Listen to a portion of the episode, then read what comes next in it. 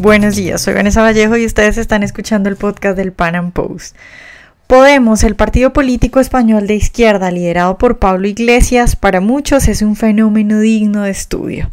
Y no lo digo por las irrisorias declaraciones de sus líderes, como Errejón diciendo que en Venezuela hay colas porque hay demasiado dinero, o Eduardo Garzón diciendo que la pobreza se soluciona imprimiendo más billetes. Tales declaraciones, desde luego que valdría la pena estudiarlas, y es que no es posible ser o tan ignorante o tan desvergonzado. Pero bueno, yo me refiero a lo que podemos logró en muy poco tiempo. De la nada convirtieron a ese partido naciente en una de las principales fuerzas políticas de España. En nuestro podcast de hoy haremos un análisis del éxito y de las estrategias de este partido que por un lado hace reír, pero que al mismo tiempo preocupa a los españoles. Nuestro invitado de hoy es Ignacio García, profesional en ciencias empresariales y miembro del Instituto Juan de Mariana en España. Ignacio, buenos días y muchas gracias por estar hoy con nosotros. Gracias a ti por invitarme de nuevo. Ignacio, pues la idea de hoy es hablar un poco del partido político Podemos, que es un partido formado en el 2014, que surge en el alma mater de la Universidad Complutense de Madrid. Y bueno, en los primeros 20 días de su formación logró la inscripción de 100.000 miembros, convirtiéndose pues en tan poco tiempo en el tercer partido por número de afiliados en España y tan solo a cuatro meses de su formación en las elecciones del Parlamento Europeo del 2014 logra cinco escaños, convirtiéndose en el cuarto partido más votado de España en ese momento. Y pues de ahí que muchos califiquen a Podemos como un fenómeno. Yo quisiera empezar preguntándote, ¿qué crees que sucedió con este grupo de intelectuales de izquierda? ¿Qué cautivó de tal manera a los españoles que lo posicionaron tan bien en tan poco tiempo? Bueno, eh, como bien dices, el, partido Podemos surge eh, justo, o bueno, más que surgir, eh, salta a la palestra en las elecciones europeas del 2014 y oficialmente se eh, formó o se constituyó cuatro meses antes. Pero esto venía de un caldo de cultivo previo, que era el fenómeno del 15M y el no nos representan y todo esto. Es decir, esa, ese descontento social que había por culpa de la corrupción, de los desahucios y de todo este tipo de cosas, pues ellos lo capitalizaron y formaron este partido. Eh, la historia oficial eh, es que, bueno, que surge eso en la Complutense, eh, pues en concreto de un pequeño partido que se llamaba Izquierda Anticapitalista, de ese núcleo duro de ese partido empieza a surgir este, este partido de Podemos. Y, como te digo, la historia oficial también dice que es gracias a ese eh, a, esa organización que tienen horizontal y no tan jerárquica y llena de círculos y en la que todos participan en asambleas y demás, eh, es por eso que, digamos, consigue este apoyo eh, tan masivo. Esa es la historia oficial. Pero como todo, pues tiene una historia no oficial o una historia previa. Realmente para una cosa así eh, hace falta mucho dinero y mucha coordinación y no puede surgir así como así de una mera universidad y ya está. Realmente aquí detrás hay eh, años previos de programas como La Tuerca o Forapache y cosas así en las que eh, a través, por ejemplo, de Hispan TV, que es la televisión iraní, que financiaban, eh, este, financiaban y le daban voz a este, a este partido. También luego, eso es más o menos contrastable, luego de forma más mm, dudosa, pero bastante posible, nos encontramos con que probablemente hay ahí financiación y asesoramiento de países como Venezuela, por ejemplo, ¿no? para, para hacer eh, crecer este partido. Eh, yo recomendaría eh, que viesen un documental que se llama Manual de Política de León de Aranoa, que es muy afín a Podemos, eh, tanto el director como el, como el documental en sí, pero hay que verlo leyendo entre líneas y ahí se puede entender perfectamente todos los movimientos que han llevado a cabo para llegar hasta donde están. Eh, Ronald Reagan decía algo así como que comunista era aquel que había leído a Marx y a Engels y que anticomunista era aquel que había leído a Marx y a Engels y los había entendido. Bueno, pues aquí pasa un poco lo mismo con el documental, es decir, si lo ves simplemente así como viene presentado, pues te parecerá todo precioso, como lo, como, como te he explicado, que es lo que explica, eh, lo que, lo que explica el surgimiento de Podemos. Pero si lo uno lo lee, pues intentando leer eso entre líneas, pues se dará cuenta de las verdaderas luchas de poder y de la, eh, del proceso de, cualquier partido político con la financiación, las luchas eh, de egos y demás, y hay que, hay que verlo en ese, con esa perspectiva. Claro, pues Ignacio, tú no sabes... Sí, sigue. No, simplemente me acordé que también hay que decir que eh, una, una ayuda fundamental para, para Podemos han sido los medios de comunicación y precisamente han sido medios aparentemente, o bueno, o de derechas, o por lo menos no, no de izquierda, como podía ser Intereconomía, que le dio, le dio eh, presencia a Pablo Iglesias, a Monedero y a, muchos otros, y eso les fue creando pues esa, esa base para poder luego dar el salto al, al ruedo político. ¿no? Claro, ¿tú crees que también esa imagen que dieron ellos de que eran personas nuevas, que no habían participado en la política, que más bien venían del mundo académico y presentándose a sí mismos como alejados de los vicios de la política, les ayudó bastante? Claro, es que eh, aprovecharon, ya te digo, un descontento muy grande que, que había y que de, de, hecho pues sigue habiendo eh, y, es normal, es decir, probablemente además en el análisis de la situación eh, tengan razón en muchas cosas. El problema es con las soluciones que proponen, que en realidad es ahondar los mismos errores multiplicados por, por mil. ¿no? Claro, Ignacio, pues precisamente te iba a preguntar, eh, ¿cuáles son las propuestas principales de Podemos, sobre todo para nuestra audiencia en América Latina, que pues no lo sigue muy de cerca? ¿Cuál es la línea de este partido y las apuestas principales que tienen? Sí, bueno, a mí en realidad, eh, más que políticas eh, concretas eh, de Podemos, lo que me preocupa es que han, digamos, desplazado el eje político más hacia la izquierda todavía.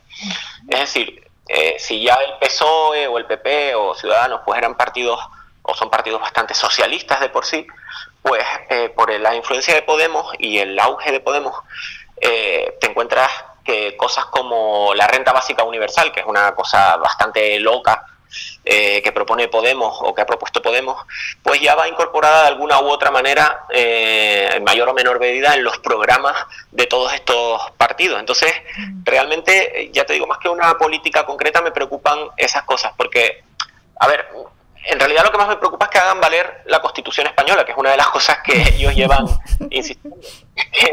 Porque claro, es que en realidad la Constitución española es muy comunista. Eh, hay una cosa que es el artículo 33, quiero recordar, de la misma, que eh, es muy gracioso. Mira, hay en la vida yo creo que hay algunas frases que si te las dicen, pues te dicen una frase hasta un punto de la frase, está muy bien la frase, pero si continúan la frase, la cosa empeora, ¿no? Por ejemplo, se me ocurre una típica que es que alguien te diga te quiero. Que alguien te diga te quiero, está bien, ¿verdad? El problema es cuando dicen te quiero como amigo. Entonces, ya eso eh, empeora la frase. Claro, y así es el artículo 33. Exacto. Eh, el artículo 33 lo que te dice es algo así como, bueno, en España se mm, respeta, hay, hay derecho y se respeta la propiedad privada y la libre empresa, hasta ahí bien, pero luego dice, pero esta siempre estará subordinada al interés general. Y ese es el artículo, eh, uno de los artículos en los que ellos hacen hincapié. ¿Por qué? Porque por esa puerta entra todo. Eso de interés general, pues entra todo. Y realmente, pues han aprovechado pues para meter en el en el debate político un montón de cosas que hace eh, unos meses eran impensables porque por lo locas que eran, como esto que te digo de la renta básica universal, o cosas como el tema de los eh, desahucios, el coqueteo, más que coqueteo que tienen con los grupos de ocupas y demás, que están pues poniendo en serio peligro la propiedad privada en España. ¿Qué es eso de los grupos de ocupa? Y bueno, en, eh, los grupos de ocupas son pues esta gente que, que antisistema y tal, que se dedican a, a ocupar casas que están vacías pero que tienen sus propietarios y que pues de alguna manera la, la ley les ampara eh, para antes de ser echados de las mismas, antes de ser desalojadas de las mismas por sus propietarios. Digamos que eh, ahora con, sobre todo en Barcelona, con Ada Colau, digamos, pues eh, está digamos que están mucho más protegidos incluso de lo que ya estaban antes y están ya te digo, más que coquetear con ellos, los están, les están dando un, espacio que me parece realmente preocupante porque es, vamos, va contra los principios fundamentales de la, de la propiedad privada. Bueno, pero ustedes están como bastante mal. Yo había escuchado algo de eso, pero no creí que fuera algo fuerte y que de verdad se estuviera dando en España. Creí que era como unos loquitos por ahí hablando en videos de YouTube. Bueno, es que en parte es así, pero como te digo, el problema es que todo esto eh, se termina magnificando. Eh, y, a ver, esto forma parte de eso que te dije yo, que es que eh, hacen creer a los propios círculos de Podemos que, que algo. Realmente al final, a la hora de la verdad, se ha visto que quien manda es quien manda en Podemos, ¿no? Es decir, todas esas propuestas eh, que se hacen en diferentes puntos de España, pues al final cuando pasan, llegan arriba y pasan el filtro y al final se hace lo que diga eh, Pablo Iglesias, ¿no?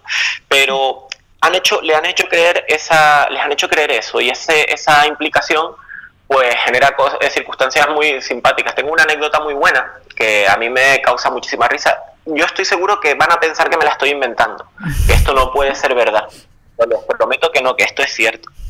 Eh, resulta que en uno de los círculos de Podemos que se reunían aquí, pues al principio eran pocas personas, no sé, unas 20 personas, vamos a suponer. ¿Qué pasa? Que con el tema de las europeas y que se puso de moda, pues empezaron a acudir a las reuniones pues ya cientos de personas, 100, 200, 300 personas. Y se les quedaba pequeño el local en el que se estaban reuniendo. Bueno, pues parece ser que uno de los, eh, uno de los asistentes dijo, mira, mi hermano, mi primo, tiene un restaurante que cierra tal día y entonces ese día, el día que cierra, nos lo puede ceder para que nosotros hagamos aquí nuestras reuniones porque ya que somos muchos, ¿no? Y bueno, pues empezaron a votar si aceptaban esa oferta o no. Bueno, pues te he de decir que pasaron varias reuniones, es decir, como un par de meses, algo así, hasta que eh, llegaron a un acuerdo. Bueno, en realidad llegaron a un desacuerdo. Y es que no se ponían de acuerdo si aceptaban la oferta o no por el nombre del bar. El nombre del restaurante era el restaurante Rockefeller. Y entonces había un grupo de, esa, de ese círculo que decía que no, que no podían dar, podían reunirse en un bar que se llamara Rockefeller, mientras que otra gente decía que no. Bueno, pues estuvieron votando y votando y al final se escindieron en dos agrupaciones, en dos círculos independientes, uno que sí se reunían en el bar Rockefeller y otros eh, que no se reunían en el bar Rockefeller. ¿no? Entonces esto es una muestra de cómo eh, de alguna manera han implicado a la gente eh, haciéndoles votar por todo y creerse partícipes, pero a la hora de la verdad, pues eh, yo entiendo también a, Pablo Iglesias, él sabe que eso es una, cosa estética, cosmética, porque a la hora de la verdad, pues él dirá, aquí se hace esto o aquí se hace lo otro, porque si em, empieza a atender a todas estas disquisiciones, pues imagínate la locura que saldría. Claro, sí, sí, sí, no, es que a la izquierda le encanta votar por todo, por todo, votan por si votan ahora o por si votan después y así se la pasan, eso sí es bastante común. Pero bueno, eh, yo quisiera también preguntarte por los personajes principales de este partido. Eh, para que me des tu opinión y quisiera empezar pues por Juan Carlos Monedero, que Fernando Díaz Villanueva dice que es el rey Midas, pero al revés. ¿Qué podemos decir de este señor? a mí, para, para mí, lo resume perfectamente una cosa y es que él, su Mac, su, su Mac lo tiene, eh, la, la, manzanita, el logotipo de Apple de la manzanita, lo tiene tapado con una pegatina de Gramsci. Tiene una pegatina de Gramsci, de Antonio Gramsci, pegado encima. Y creo que es una metáfora perfecta de, de, él mismo, ¿no? Porque eh, tenía el caso este de los, eh, de los famosos 400.000 euros que facturó por algo así de formación no, de asesoramiento, no sé qué, y que no declaró. Bueno, había una polémica ahí con eso que, que, era que al fin y al cabo siempre están criticando eso, tal, el fraude, la corrupción, no sé qué, y a poco que han, es decir, aún sin apenas tocar poder, pues ya han saltado un montón de casos, o como el caso de Chenique que tenía a, un, a alguien contratado en negro sin pagarle eh, el autónomo y demás, cosas que luego critican ferozmente de los, de los que del resto de personas. ¿no? Eh, y yo creo que eh, de Monedero para mí ese es el, detalle perfecto. Luego también lo pueden ver pues en a Chávez y, lo ando al régimen estadista, cosas que luego pues negaban o matizaban, pero que realmente ahí siempre ha estado. Es un personaje muy curioso, sí de Íñigo Errejón, ¿qué podemos decir? Este eh, Íñigo Errejón es bastante joven, ¿no? Sí, o por lo menos lo, parece. de hecho, siempre aquí las bromas, pues lo, lo, comparan así con Milhouse, el de los Simpsons, o con un, chico jovencito así, pero no, no lo creo. Yo creo que eh, eh, Errejón es el verdadero cerebro en Podemos, en el sentido que es el que verdaderamente más empapado está de, de teoría, digamos. Eh, lo que pasa es que Pablo Iglesias es el que, el que pone la cara, ¿no? Realmente y el que verdaderamente manda. Pero este, Rejón es el, el sustento eh, intelectual. ¿Qué pasa? Que peca de intelectual. También es muy, eh, para de él es muy divertido el tema de eh, un tuit que puso en su momento con unas palabras así súper rocambolescas. Habría que ver sus vídeos también en, en YouTube, que habla así de forma siempre engolada y todo muy, muy afectado y con palabras muy rocambolescas como la del el círculo, lo del el núcleo irradiador, creo que era. De, de Íñigo Rejón me gustaría destacar una cosa que me parece increíble y es Em, en el documental este de, León de Aranoa que te comento, de Manual de Política, em, explica Pablo Iglesias un poco la vida de Rejón, o bueno, comenta una faceta de su vida y demuestra perfectamente cómo esta gente hace política eh, desde los sentimientos, apelando simplemente a los sentimientos. Y es la, lo siguiente, él explicaba que Rejón, siendo brillante como politólogo y demás, nunca había conseguido trabajo en España, es decir, apenas había asesorado a Izquierda Unida y, ni siquiera había llegado a profesor adjunto de la Complutense ni nada así, ¿no? Y lo decía Pablo Iglesias como diciendo, hay que ver. Y dice, y tuvo que emigrar, lo dice como con pena, ¿no? Porque en España se lleva acumulando durante años esta idea de que, de que los jóvenes están teniendo que emigrar, que eso es una desgracia para ellos y tal. Pero lo que no cuenta o lo que no cuentan en el documental es que a donde se refiere que tuvo que emigrar para trabajar, para asesorar, fue a Venezuela. es decir, solo un politólogo de la Complutense, solo de Rejón, emigra a Venezuela. Es decir, los jóvenes de aquí precisamente emigran a países más libres, a países eh, como eh, Inglaterra, Estados Unidos, Australia, eh, Alemania, se van a países más capitalistas. Solo Íñigo Rejón tuvo que ir a, tuvo que emigrar a Venezuela pero eh, dicen que asesorar al gobierno venezolano, aunque yo sinceramente creo que más bien el, gobierno venezolano el que les estuvo asesorando a ellos, ¿no? Para, para, lo que han Pero ese detalle me pareció encantador. Sí, tienes toda la razón. Siempre se habla de, de, todo el papel que tuvieron, pues Monedero y todos ellos, junto con Íñigo, en, en, asesorar a Venezuela, pero desde luego debes tener toda la razón y ahí debe haber un intercambio interesante de ideas y seguro llegaron a aplicar todo eso. También hay que decir que este señor tiene, bueno, como todos ellos, eh, son bastante sinvergüenzas, ¿no? Eh, él, dice varias veces, tiene varias declaraciones en las que dice, por ejemplo, que eh, hay que seguir el camino de Venezuela porque en Venezuela hay mucha plata y que por eso es que hay tantas filas, ¿no? Sí, sí, no, y ha dicho que eso, que hay mucho dinero y que por eso hacen tanta cola, porque hay mucho dinero para gastar. Eh, yo creo que siguiendo esa misma lógica, eh, el que se les haya acabado el papel higiénico en Venezuela es porque había, comían tanto que, que cagaban mucho, ¿no? Con perdón, porque otra explicación, otra explicación no tiene.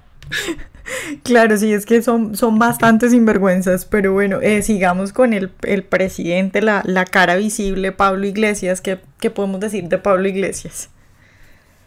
Pablo Iglesias, lo insisto, me remito al, documental este en el que a pesar de estar editado y cortado y el tipo querer parecer natural diciendo las cosas, pues se nota que maquina todo lo que dice y que todo lo que dice está medido. Eh, y luego, bueno, tenemos, gracias a que tenemos la hemeroteca, porque Pablo Iglesias decía cosas como que el que cayera el muro de Berlín fue una mala noticia. Porque dice algo así como que, bueno, sí, dice, bueno, moría gente y tal, como lo dice como, bueno, es una pena, pero mantenía el miedo en Occidente a un bloque comunista fuerte, a, eh, mantenía, dice que a los empresarios y a los políticos eh, neoliberales de Occidente les mantenía a raya gracias al miedo y que por eso era necesario el muro de Berlín. Eh, hace falta ser muy mezquino para decir eso, ¿no? Cuando el muro de Berlín eh, bueno, y el, comunismo eh, soviético en general, pues costó la vida de tantos millones de personas, eh, literalmente decir la vida, y luego mm, no solo costarles la vida en el sentido de la muerte, sino también les costó una vida de miseria a millones de personas durante demasiados años. Y él dice cosas como esas, o que los medios de comunicación privados deberían desaparecer, que no, había, no debería haber medios de comunicación privados, cuando en realidad él eh, es quien es gracias a medios privados que le dieron cancha porque eh, decía cosas muy llamativas y medios de comunicación privados le dieron cancha para que su voz apareciera en el escenario político español y ahora nos viene con que los medios de comunicación privados no deberían eh, existir. En realidad es un personaje bastante, en mi opinión, siniestro y hay que tener mucho cuidado con él por eso, porque se le entiende, eh, a los que, los que lo, leemos entre líneas, se le entiende demasiado bien lo que quiere decir. Claro, Ignacio, pues ya para terminar, eh, hemos visto eh, una disminución, digamos, en la cantidad de votos eh, que ha tenido Podemos en la popularidad, pero no quiere decir para nada que estén acabados, bueno, eso es lo que creo yo. ¿Tú crees que Podemos representa una amenaza importante para España o más bien lo ves por el lado de que ya se les acabó su cuarto de hora? Eh, ya te digo, eh, independientemente de, que se haya se les haya acabado su tiempo o no, cosa que no sé y dudo, la verdad, eh, el, mayor problema es el desplazamiento que se ha hecho hacia la izquierda de, todo de toda la política, que ya de por sí lo estaba, pero como te digo, han, han logrado incorporar al debate, al, al día a día, tanto en los bares como en el Parlamento, cosas y conceptos de los que antes Mm, razonablemente ni se, ni se hablaba, como este, estos casos de la renta básica y cosas así, ¿no? Entonces yo creo que ese es el verdadero eh, peligro, el, el, peso específico eh, que, han, eh, que han aportado para desplazar la balanza aún más hacia, hacia la izquierda, bueno, hacia la extrema izquierda del pensamiento general del país. Bueno, Ignacio, pues muchas gracias por estar hoy de nuevo con nosotros. Gracias a ti, Vanessa. Espero que hayan disfrutado esta entrevista de hoy y bueno, ojalá las ocurrencias de los líderes de Podemos pronto no causen más que risa y que dejen de ser considerados como una opción política seria porque definitivamente no lo son y que bueno, que dejen de ser un peligro para los españoles. Eh, recuerden seguirnos en nuestro canal de YouTube y nos vemos en una próxima emisión.